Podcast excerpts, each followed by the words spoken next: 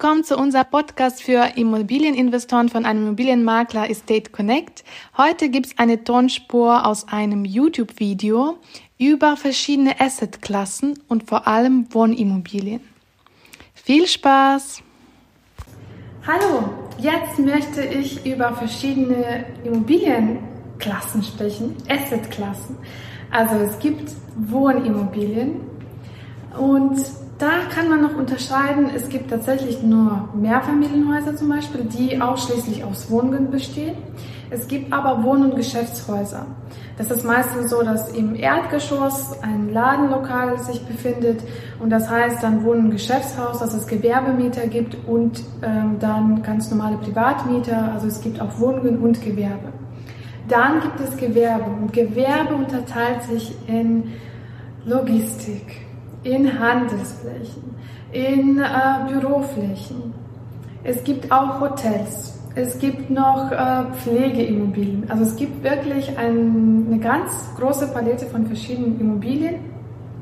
Und als Investor müsst du dich am Anfang entscheiden, welche Assetklasse nehme ich. Beziehungsweise einige Investoren haben, steuern sich wirklich weit und breit. Also die investieren in alle Assetklassen.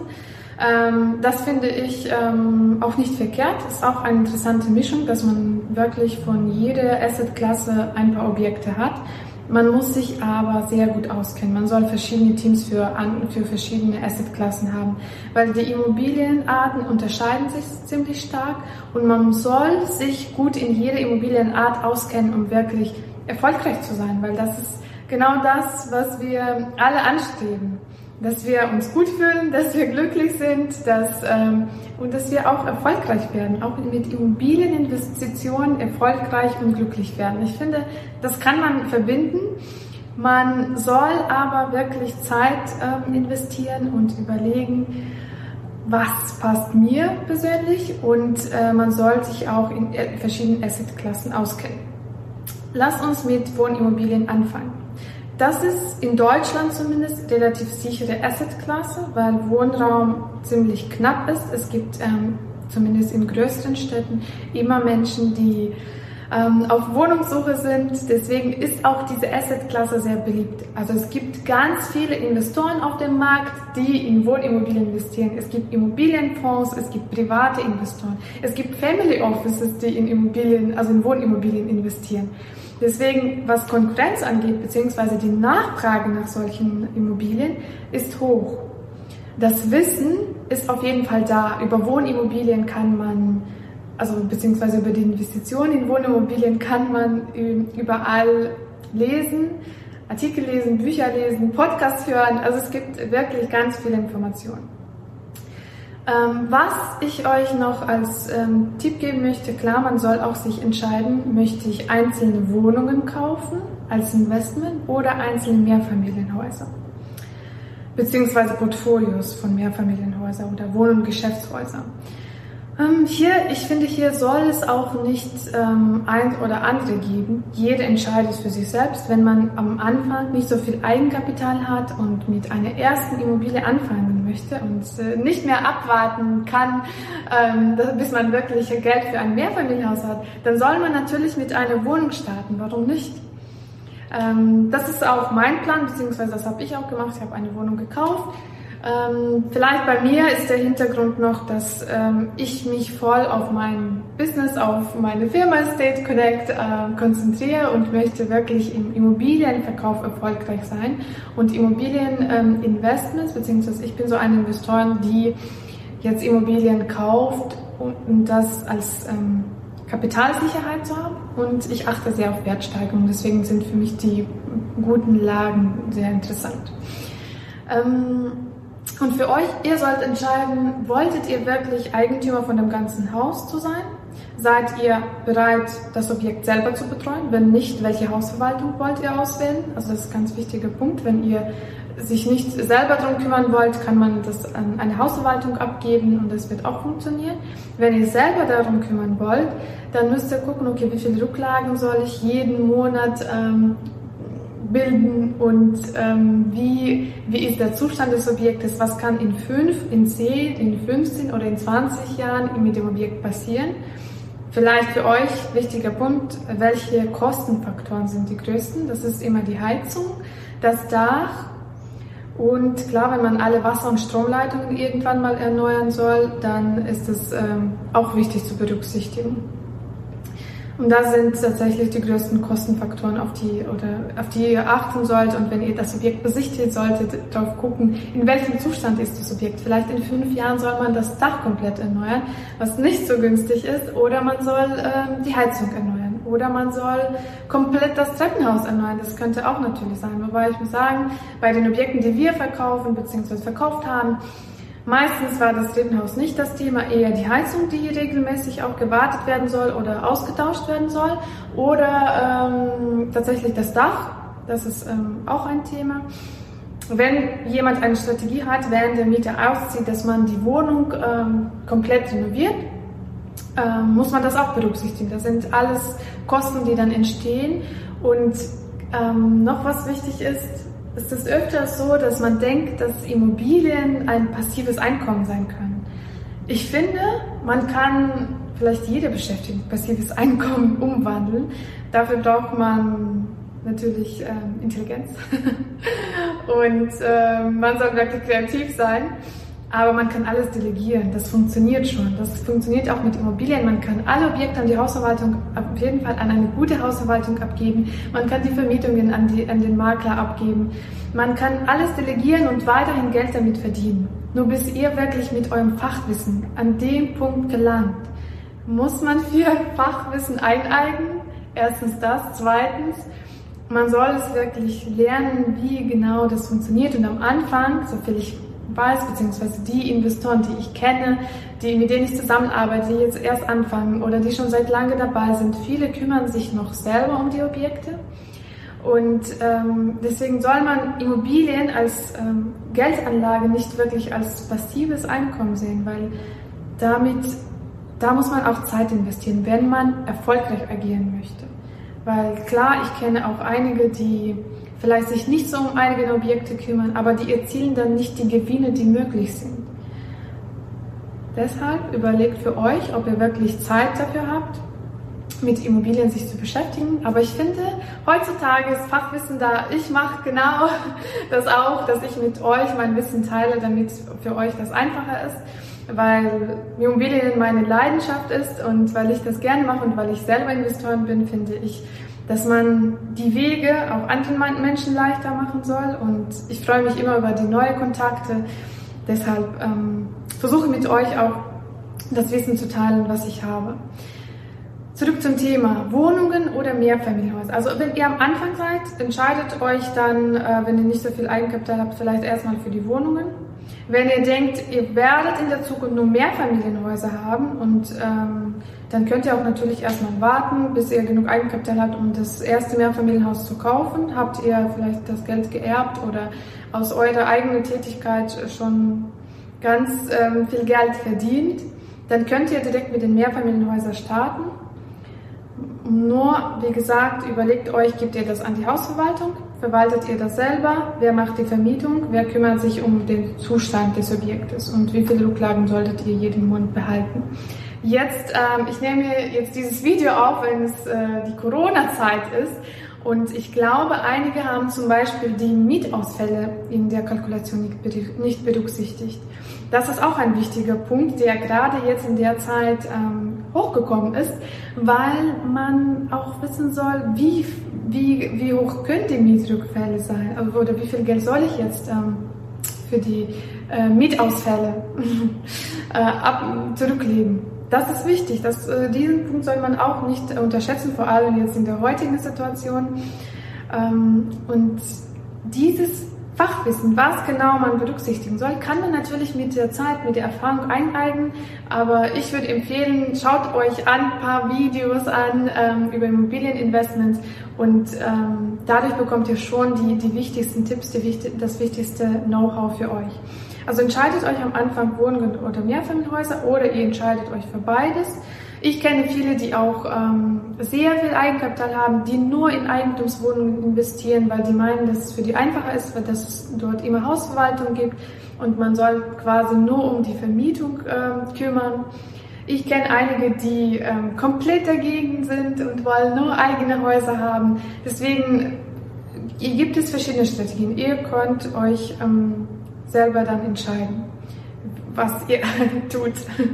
Und dann, klar, da sind Wohnungen, Häuser, Mehrfamilienhäuser, Wohn- und Geschäftshäuser. Bei Wohn- und Geschäftshäusern, was wichtig ist bei Gewerbemietern. Erstmal, Gewerbeanteil soll am besten nicht mehr als 20 Prozent sein. Ansonsten finanzieren die Banken äh, solche Objekte nicht, ähm, also die finanzieren die schon, aber man braucht auf jeden Fall mehr Eigenkapital. Wenn ihr nicht viel Eigenkapital habt und solche Häuser kauft, dann soll Gewerbeanteil nicht zu groß sein. Wenn Gewerbeanteil bei 50 Prozent liegt, dann braucht ihr mehr Eigenkapital. Was solltet ihr aber bei Gewerbemietern berücksichtigen? Verträge prüfen, also was für ein Mietvertrag besteht, wie lange ist der Mieter schon drin. Wenn natürlich gut ist tatsächlich, dass die Verträge befristet sind. Bei unbefristeten Verträgen kann Gewerbemieter ähm, genauso wie ein privater Mieter mit drei Monate Kündigungsfrist ähm, den Mietvertrag kündigen und für Gewerbefläche einen Mieter zu finden, ist es viel schwieriger als ähm, ein, ähm, einen Mieter für eine Wohnung zu finden. Deswegen prüft, bis wann läuft der Mietvertrag. Gibt es Optionen? Kann der Mieter danach sich entscheiden, noch zwei oder drei oder vier oder fünf Jahre noch länger in, in, der, in dieser Fläche bleiben? Hat der Mieter selbst in die Fläche Geld investiert. Zum Beispiel, ich hatte ein Ladenlokal zum Verkauf, wo der Mieter selbst 40 oder sogar, glaube ich, 50.000 in die Fläche investiert hat. Ähm, dann habe ich ähm, natürlich auch gefragt, wie das Geschäft läuft. Das ist wichtig, dass ihr die Zahlen von, also die Bilanzen auch, manchmal stellen die Mieter auch ähm, die Bilanzen zur Verfügung, dass man die Zahlen anschaut, wie das Geschäft von diesem Mieter läuft. Das heißt, ihr als Vermieter solltet sogar ein bisschen in das Geschäft, in das Business von Gewerbemieter einsteigen und verstehen, womit verdient er sein Geld, kann er in der Zukunft weiterhin wettbewerbsfähig sein? Kann er weiterhin die Miete zahlen? Oder wie es jetzt ähm, dieser Corona-Zeit, vielleicht kommt es zu Mietausfällen oder Mietstundungen, Mietstundungen, dass der Mieter, Beispiel eine Restaurantkette, erstmal keine Miete zahlen kann. Mit diesen Mietausfällen soll man auch jetzt rechnen. Ich glaube, jetzt äh, nach der Corona-Zeit wird jeder auf jeden Fall viel, ähm, viel mehr drauf achten. Aber wichtig ist, dass ihr versteht, worauf solltet ihr achten. Und ähm, ich glaube, das ist auch nicht so schwer, so einen Mieter zu prüfen, zu gucken, wie lange war er da und auch ab und zu zu kommen oder sogar, wenn es ein Restaurant ist, vielleicht dort zu essen, zu gucken, wie das Essen so ist. Natürlich ist das eher Geschmackssache, aber auch zu sehen, wie viele Leute dahin kommen. Also ob das Geschäft weiterhin die Zukunft hat. Und das soll man berücksichtigen. Und das gilt dann auch für Büromieter. Wenn man ein komplettes Büroobjekt kauft, man überprüft alle Mietverträge, was für Mieter drin sind, welche Mieter ähm, weiterhin äh, die Mieten zahlen, gibt es Mietausfälle, gibt es Mietstundungen. Also was Gewerbeobjekte angeht, da muss man schon wirklich mehr Fachwissen haben. Deswegen, ob ihr euch jetzt entscheidet, komplett nur in Gewerbeobjekte zu investieren, weil was natürlich ein Pluspunkt ist, sind die Rendite bei Büroobjekten höher als bei Wohnimmobilien. Meistens. Ich muss sagen, ich habe letztens Objekte zum Verkauf bekommen, ähm, wo ich ein bisschen erstaunt war, weil ähm, die Rendite lag ungefähr bei 4%. Das war einmal in Frankfurt. Ähm, klar, die Lage war gut, aber immerhin Gewerbeobjekte, vor allem jetzt, wo komplett unser glaube, unser Lebensstandard, unsere Lebensqualität, unser Berufsleben ändert, weil viele Leute ins Homeoffice gehen. Klar, während der Corona-Zeit haben viele auch verstanden, dass ähm, jetzt äh, wirklich im Büro zu arbeiten viel angenehmer öfters ist als ähm, nicht im Büro, Entschuldigung, im Homeoffice zu arbeiten ist viel angenehmer als im Büro zu sitzen und zu arbeiten. Man kann viel fokussierter und konzentrierter arbeiten. Deswegen gibt es jetzt einen Wandel, dass ähm, die Büroflächen stark reduziert werden. Deswegen sind solche Komplexe, wie ich bin jetzt in ähm, Regus-Räumlichkeiten, die mieten hier zwei Etagen und ähm, einzelne Büroräume vermieten die dann an kleinere Unternehmen oder an die Unternehmen, die nicht so ähm, sehr die Büroflächen brauchen. Weil es gibt hier Konferenzräume, zum Beispiel für Termine kann man immer einen Konferenzraum buchen, man kann immer einen ähm, einen großen Konferenzraum für größere Events äh, reservieren oder man kann einen kleinen Raum für kleinere Meetings reservieren. Und das ist genau dieser Wandel, dass man vielleicht in der Zukunft nicht so viel Bürofläche brauchen wird. Deswegen muss man aufpassen, ob das äh, Bürogebäude wirklich aus Coworking nur besteht oder ähm, was für Mieter drin sind, wie wird die Zukunft von diesen Mietern aussehen. Deswegen ist das schon sehr intensiv, was Kalkulation angeht und was die Analyse angeht von solchen Objekten. Zum Beispiel auch Shopping Center wie die Mieterstruktur in einem Shoppingcenter funktioniert. Und das ist eine Sache. Und die zweite Sache ähm, oder der zweite Punkt ist, wie werden die Shoppingcenter in der Zukunft funktionieren? Werden die wirklich weiterhin solche ähm, Umsätze erzielen, also die Mieter, die drin sind, werden die weiterhin solche Umsätze erzielen wie bis jetzt?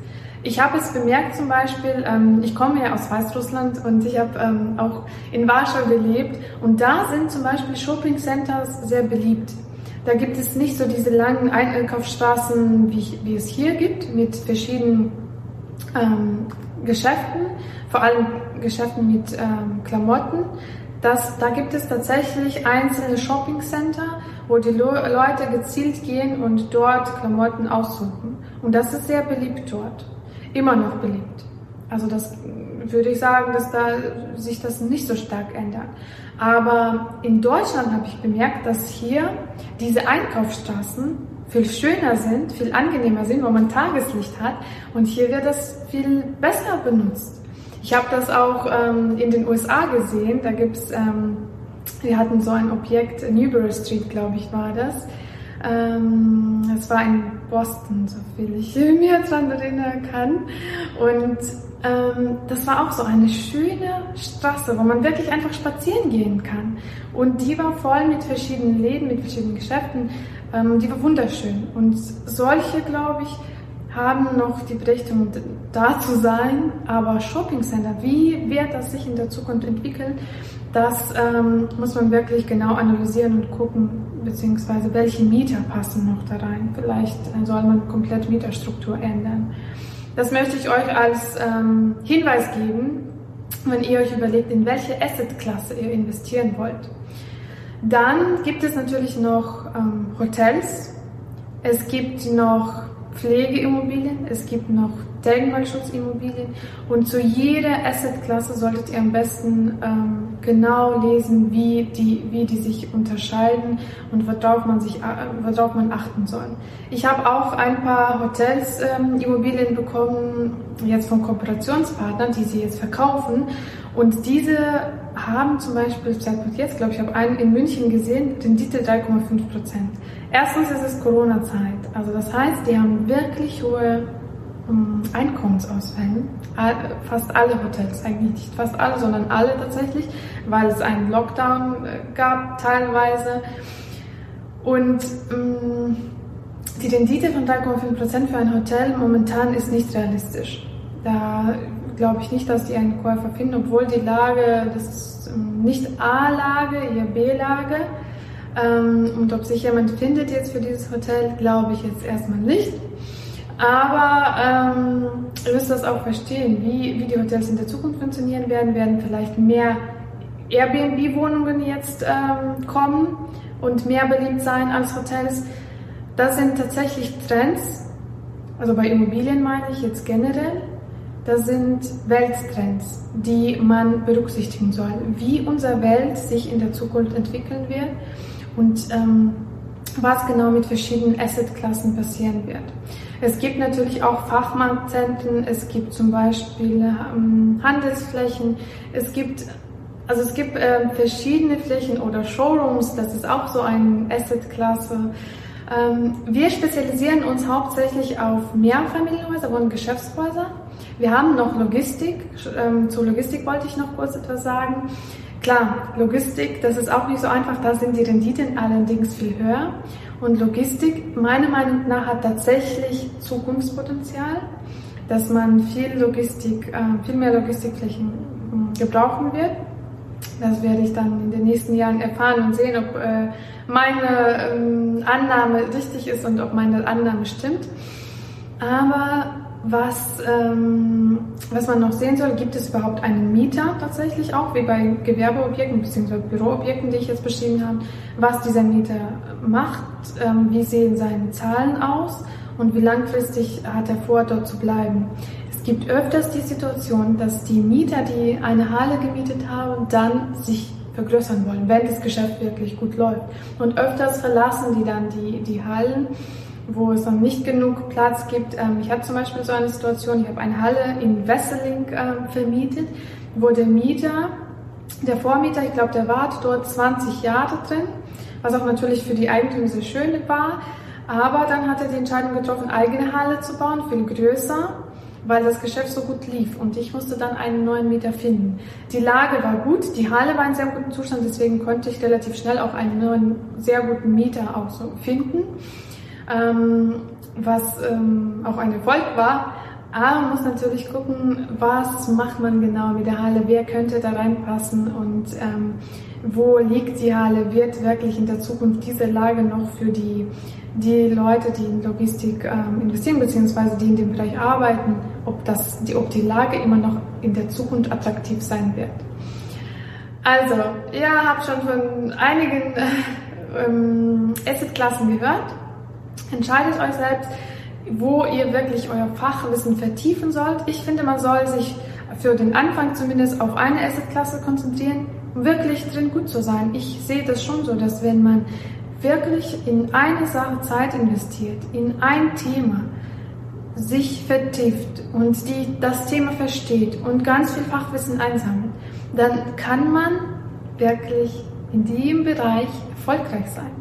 Und wenn ihr das Gefühl habt, dass, dass ihr da wirklich schon drin seid und ähm, ihr habt vielleicht auch schon Mitarbeiter oder ihr habt schon alles aufgebaut, dann kann man natürlich auf andere Assetklassen schauen, auf ähm, andere Immobilienarten schauen, auf andere Märkte auch. Wie gesagt, ähm, ich konzentriere mich erstmal auf Deutschland, aber ich habe auch Kontakte zu polnischen ähm, Immobilienmaklern, zu äh, russischen Immobilienmaklern und ähm, ich kenne auch den US-Markt und ich bin mir sicher, dass ich ähm, in der Zukunft auch Objekte in den USA verkaufen werde.